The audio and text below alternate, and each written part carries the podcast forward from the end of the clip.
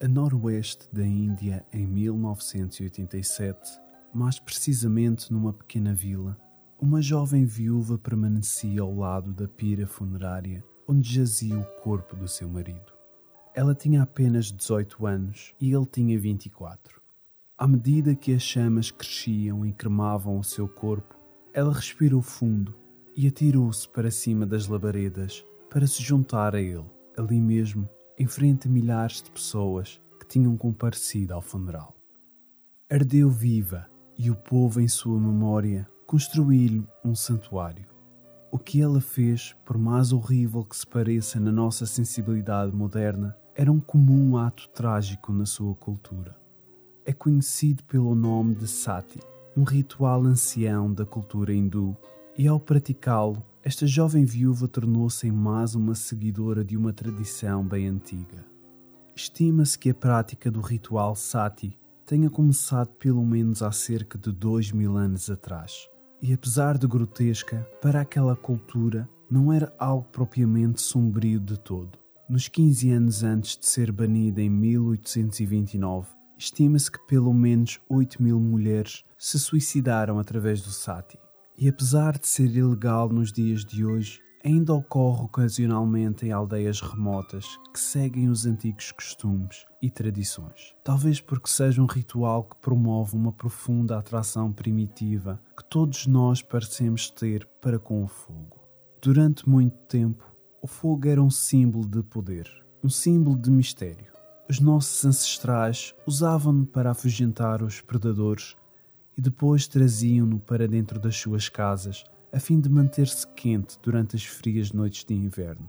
E apesar de nós humanos nem sempre o compreender, rapidamente aprendemos que era uma ferramenta na qual podíamos beneficiar. Desde então adquirimos a sua mestria. Tal como o Sati, a humanidade executou incontáveis vezes práticas cívicas e religiosas com o fogo no passar dos séculos. E talvez seja esse o motivo no qual atuamos como se realmente fôssemos o seu dono, a fazer de conta que nós, e não a chama, é que controlamos. É uma mera ferramenta e nós somos o seu mestre. Mas essa é uma suposição muito perigosa de se fazer, porque o fogo tem uma outra inevitável qualidade que não podemos negar. Quer queiramos ou não, o fogo queima. Seja bem-vindo ao show de horrores.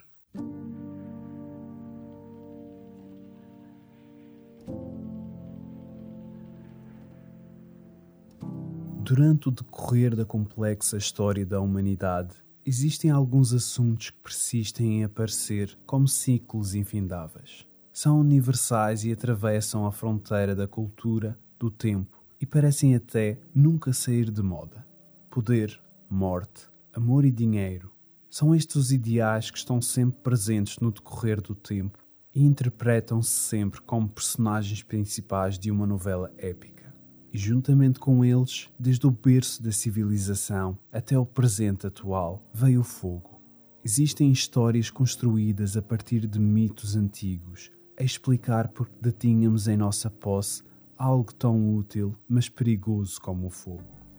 A história grega de Prometeu conta-nos como ele desafiou Zeus e roubou o fogo do Monte Olimpos, trazendo-o para oferecer à humanidade como uma fonte de poder e civilização.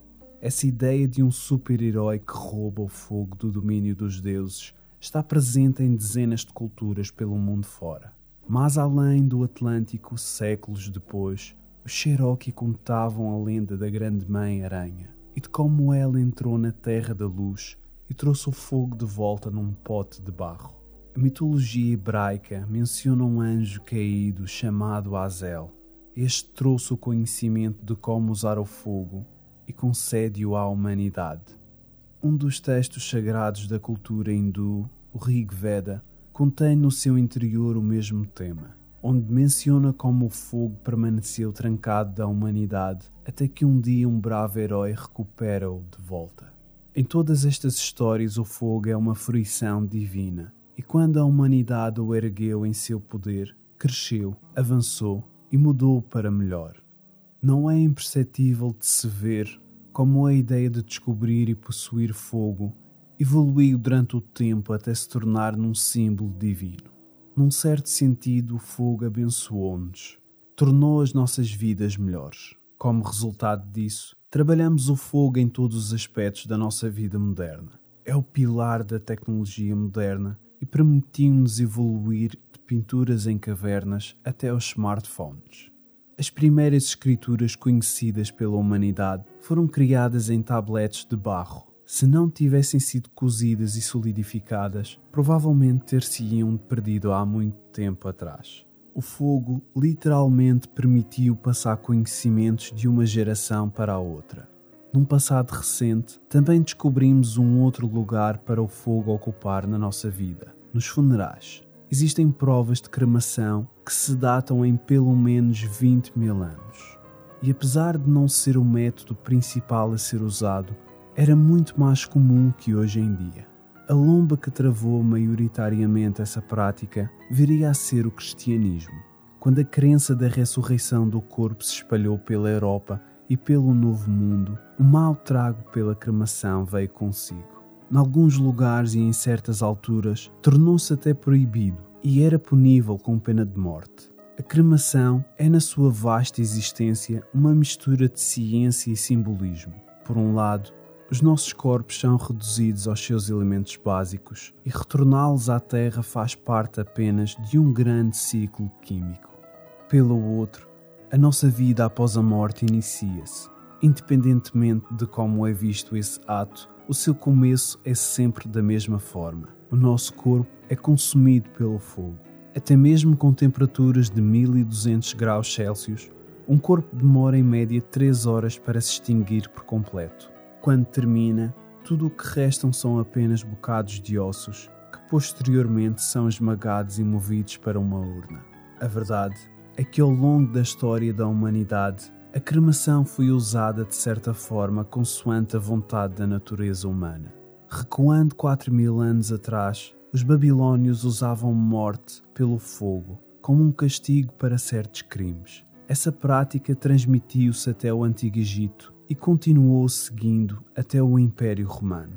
Por volta do século XIII, muitos reinados europeus começaram a tornar esta prática num método legal de execução a fim de usá-la em certos tipos de crimes. Como eram empunhados por imperadores cristãos, este castigo começou a ser centrado especialmente para as pessoas acusadas de heresia que se recusavam a aceitar as normas religiosas da altura. E é por isso, por volta de 1500, bruxaria e a sua queima na estaca era tão natural como beber água quando temos sede. A humanidade tem uma longa história no que toca a queimar indivíduos. Queimamos os nossos mortos e noutras vezes queimamos os vivos. A chave que predomina estes dois cenários é que controlamos a situação em que estas instâncias ocorrem e sabemos as razões do porquê que acontecem, sejam honrosas ou horripilantes. Em qualquer um dos casos, o fogo é uma ferramenta nas nossas mãos. Mas existem raras e inesperadas ocasiões na nossa história onde esse não foi o caso. Quando alguém é consumido pelo fogo e todas as tentativas de explicação de como e porquê acabam em fracasso, somos apenas deixados com um mistério. E por incrível que pareça, já aconteceu vezes suficientes que acabamos por lhe dar um nome: combustão humana espontânea. Nem sempre tivemos um nome para este acontecimento. Este termo apareceu pela primeira vez em 1746, mas existem histórias contadas muito antes que se inserem nesta descrição. Uma das primeiras ocorrências registadas, tanto quanto se pode dizer, aconteceu em 1641 pelo físico dinamarquês Thomas Bartholin. Segundo ele, existia um cavaleiro italiano no século XV que se chamava Polonus Vorstius, e este encontrava-se na sua casa em Milão no ano de 1470, comendo e bebendo com amigos e família. Tinha um gosto peculiar por vinho muito forte, no qual ingeriu imenso nessa noite. Bartolin descreve o momento em que o cavaleiro estava totalmente embriagado e transandando a álcool, quando de repente começou a arrotar fogo da sua boca. Provavelmente surpreendeu tal como surpreendeu aos seus pais, que estavam presentes à mesa, e no minuto seguinte, sem nenhuma fonte de ignição, ele deflagrou em chamas e morreu mesmo em frente aos seus olhos. Mais de um século depois, um professor de filosofia chamado John Christopher escreveu um relato semelhante. Num dos seus livros, conta-nos uma breve história de três homens que aparentemente gostavam imenso de festejar e, numa avença de destino, encorajaram-se uns aos outros a ficarem absolutamente embriagados em vinho. Dois desses homens morreram. A causa de morte registada seguia-se com a seguinte designação de sufocados e queimados por uma chama surgida do interior do estômago. A ideia que culpava o excesso de álcool e especificamente a sua ingestão era a explicação mais comum e lógica nos primórdios dias desses contos. Por um lado, até fazia todo o sentido. O álcool é uma substância muito inflamável. Portanto, se alguém fosse encontrado misteriosamente queimado vivo e fosse conhecido por alcoólico, justificava em parte o sucedido. A história praticamente se escreveu por si mesma, mas por outro lado, não havia meios científicos suficientes para dar suporte a estas afirmações. A maior parte das histórias escritas com estas causas falam da ira de Deus e de como os pecados destes alcoólicos trouxe-lhes um julgamento por fogo. Era uma teoria conveniente, mas não era suficiente especialmente tendo em consideração a história de Cornelia Bandi. Cornelia era uma condensa italiana na cidade de Cesena, no início do século XVIII. E num relato de 1731, a sua história é descrita em detalhe. Segundo o relato, na idade de 62 anos, a condensa acabou a sua noite após uma longa conversa com a sua criada e retirou-se para dormir. No dia seguinte, quando a sua criada entrou no seu quarto, tudo o que encontrou foram duas pernas e um monte de cinzas. As suas pernas ainda estavam vestidas com meias de pano. E ao contrário de todas as outras histórias de combustão humana espontânea, esta mulher não tinha por hábito beber, muito menos embriagar-se. Era conhecida por se abster inteiramente desse vício. A maior parte dos relatos de eventos como este permanecem na esfera da especulação e do rumor. De vez em quando, estas superstições esgueiram-se para localizações mais formais, como por exemplo uma sala de tribunal. E foi precisamente isso que aconteceu em 1725. Jean e Nicole Millet possuíam uma pousada na França e detinham uma certa reputação.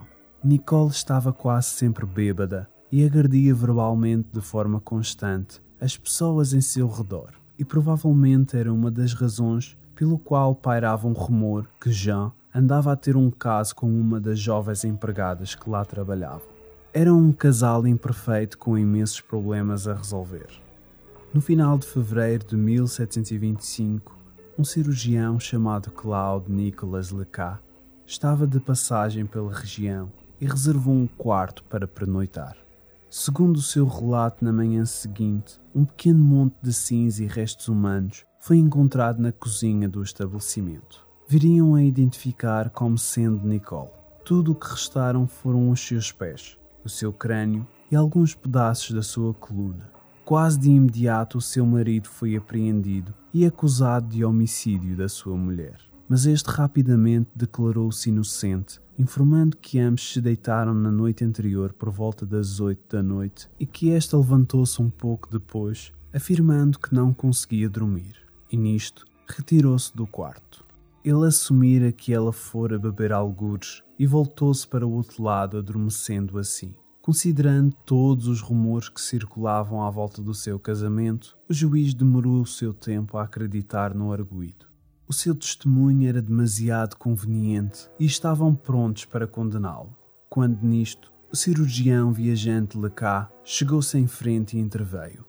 Falou com o juiz e mencionou a existência de imensos exemplos documentados de combustões inexplicáveis como aquela, e que haviam causas lógicas científicas por detrás do acontecimento. Como um especialista médico, ele apoiava esta ideia Seja qual fosse a causa verdadeira da morte de Nicole, Lecá disse em tribunal que o seu falecimento mais parecia um castigo de Deus pelos seus hábitos e atitude amarga.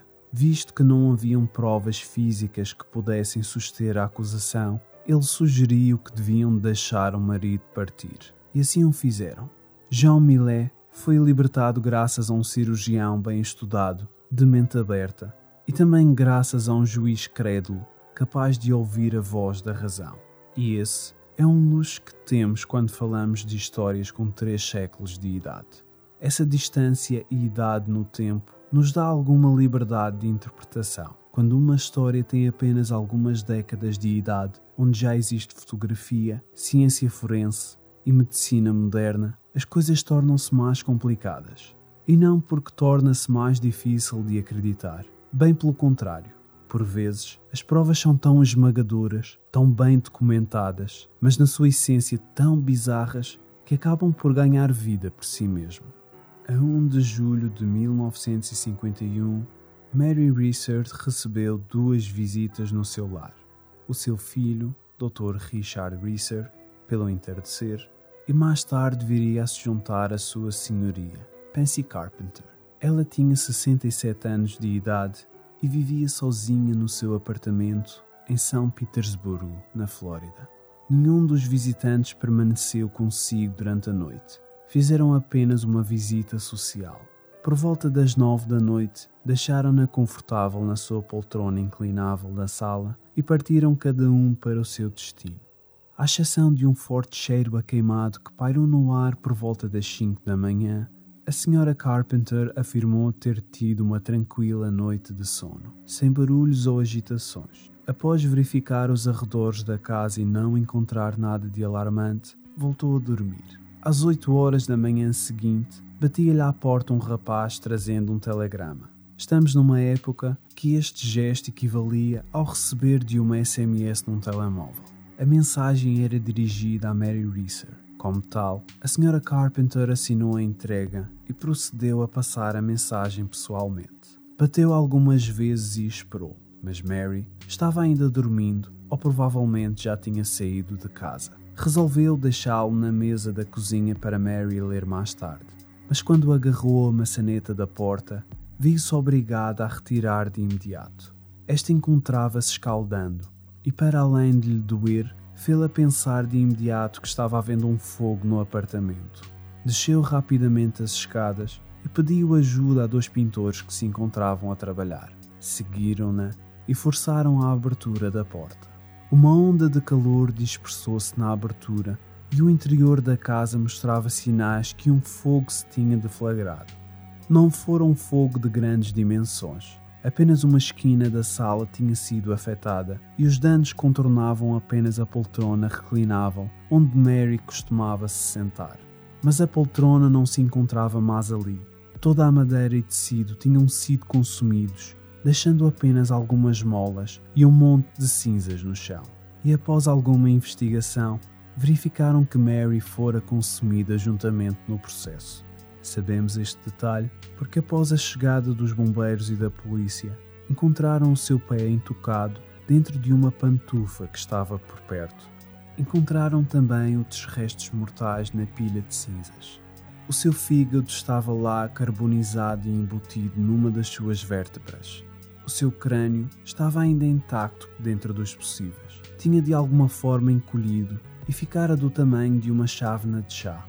Uma equipa forense do FBI foi chamada ao local, tomou conta da ocorrência e examinou o apartamento por inteiro. E o resultado disso foi que a investigação tornou-se ainda mais confusa e misteriosa. Determinaram que Mary estava fumando e que estava sedada com comprimidos para dormir, algo que o seu filho mais tarde confirmou fazerem parte da sua rotina diária. Estipularam também que para o seu corpo arder naquela totalidade, um fogo de pelo menos 3 mil graus teve de arder durante 3 horas. Com tamanha temperatura, era de se esperar que o apartamento mostrasse sinais da presença de um fogo extremo.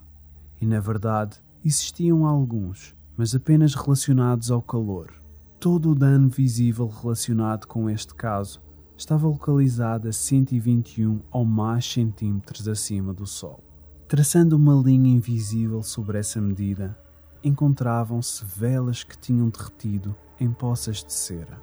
Um espelho estava rachado devido ao calor. Plásticos dos interruptores de luz e tomadas que estavam derretidos e um sebo gorduroso que cobria as paredes. O sebo, após análise, foi considerado proveniente do corpo de Mary. Ela pesava cerca de 78 quilos pela altura que faleceu, e a ideia considerada foi que o cigarro possivelmente inflamou as suas vestes e o seu corpo agiu como um pavio de vela, usando a gordura corporal como uma fonte de combustível. Alguns cientistas afirmam ser possível, mas ainda assim produziria uma tremenda quantidade de calor e isso apresentava alguns problemas para os detetives da investigação.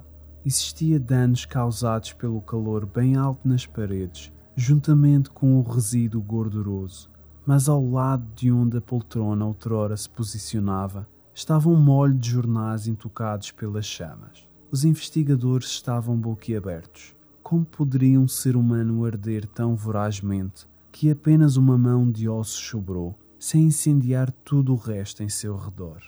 Mas para o final, um antropólogo físico chamado Dr. Wilton Krugman juntou-se à investigação.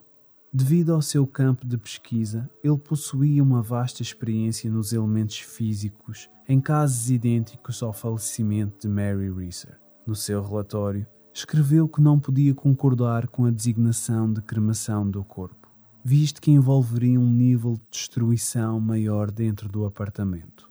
No que toca ao encolhimento do crânio, Krugman ficou simplesmente perplexo. Pouco depois do fim da investigação, deu uma entrevista a um jornal onde em declaração afirmou que participara na investigação de 35 mortes causadas por fogo no decorrer de 20 anos e que nunca tinha visto um crânio humano diminuir assim tanto devido ao calor intenso. Que de facto o que realmente acontecia era precisamente o contrário. Anos mais tarde, Krugman desabafou que aquele caso o perseguia toda a sua carreira, devido à sua inexplicável natureza, ao mistério, às pistas e à física que não pareciam bater certo. O apartamento e todo o seu interior deveria ter sido consumido pelo fogo aquela fora a coisa mais extraordinária que algum dia vislumbrou. À medida que investigava a situação, os pelos do seu corpo iriçavam com um vasto medo, e que se vivesse na Idade Média, provavelmente murmurava algo sobre magia negra. Tópicos tais como combustão humana espontânea faz-nos querer à força a revelação da verdade. Faz-nos querer desamarrar aquele nó que impede com que tudo faça sentido é um sentimento muito humano de nós, mas lógico. E um dos nossos maiores defeitos é agarrar-nos a mistérios tal como um adulto se agarra ao seu brinquedo favorito de infância. Adoramos saber e adoramos saborear todo o momento mágico de um enigma, mas também odiamos esse saber de todas essas histórias de cavaleiros, condensas, viúvos e bêbados que pegaram fogo espontaneamente e ficaram reduzidos a um monte de cinzas.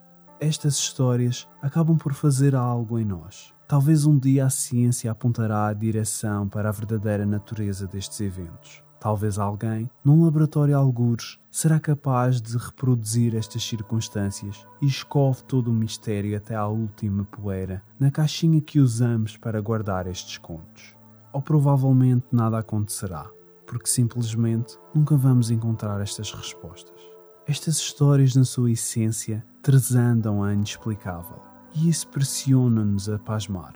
Quer digamos a nós mesmos que alguma fonte natural externa causou fogo ou que veio pelo interior, somos ainda assim bombardeados com demasiadas questões. E como todos os contos inexplicados que martelam através das nossas mentes, nunca teremos todas as respostas. Felizmente, o mundo constantemente atira novas histórias na nossa direção para nos lembrar que estas coisas ainda acontecem e, quer queiramos ou não, ainda não sabemos a resposta ao seu mistério. Em 2011, na Irlanda, os bombeiros entraram num quarto de um homem idoso chamado Michael Faherty. Estavam a atuar sobre um alerta de um detector de fumo. Quando entraram, encontraram um monte de cinzas humanas espalhadas no chão algum dano na mobília em redor do epicentro e algumas marcas de calor no teto por cima de toda a confusão. Não existiam mais sinais de fogo. O médico legista registrou a causa de morte com a designação de combustão humana espontânea. Regressando a 1966, outro idoso, o Dr. John Bentley, da Pensilvânia, sofreu um destino semelhante na sua casa de banho. Os seus restos cremados foram encontrados ao lado da sanita da sua casa. O seu andarilho caiu para dentro da zona de fogo, mas as pegas de borracha estavam completamente imaculadas. Em 1986, Kendall Mott estava preocupado com o facto do seu pai reformado ainda não lhe ter ligado nesse dia. Então, foi verificar se estava tudo bem com ele. Na sua chegada, sentiu a maçaneta da porta quente e as janelas cobertas com um unto preto. Prontamente fez-se entrar.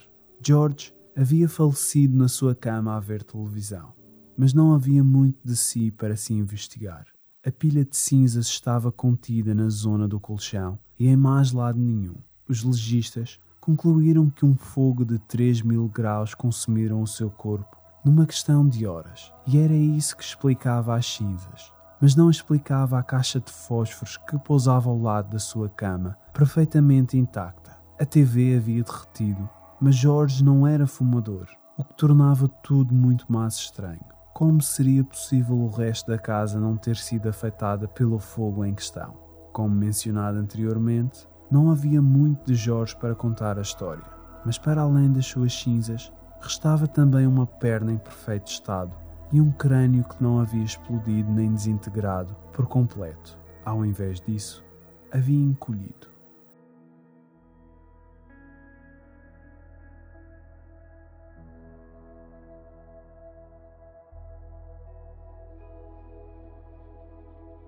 Show de Horrores é um podcast patrocinado por todos os seus ouvintes. Se gostou deste episódio, considerem apoiar mais histórias como estas, para que nunca falte o seu momento semanal.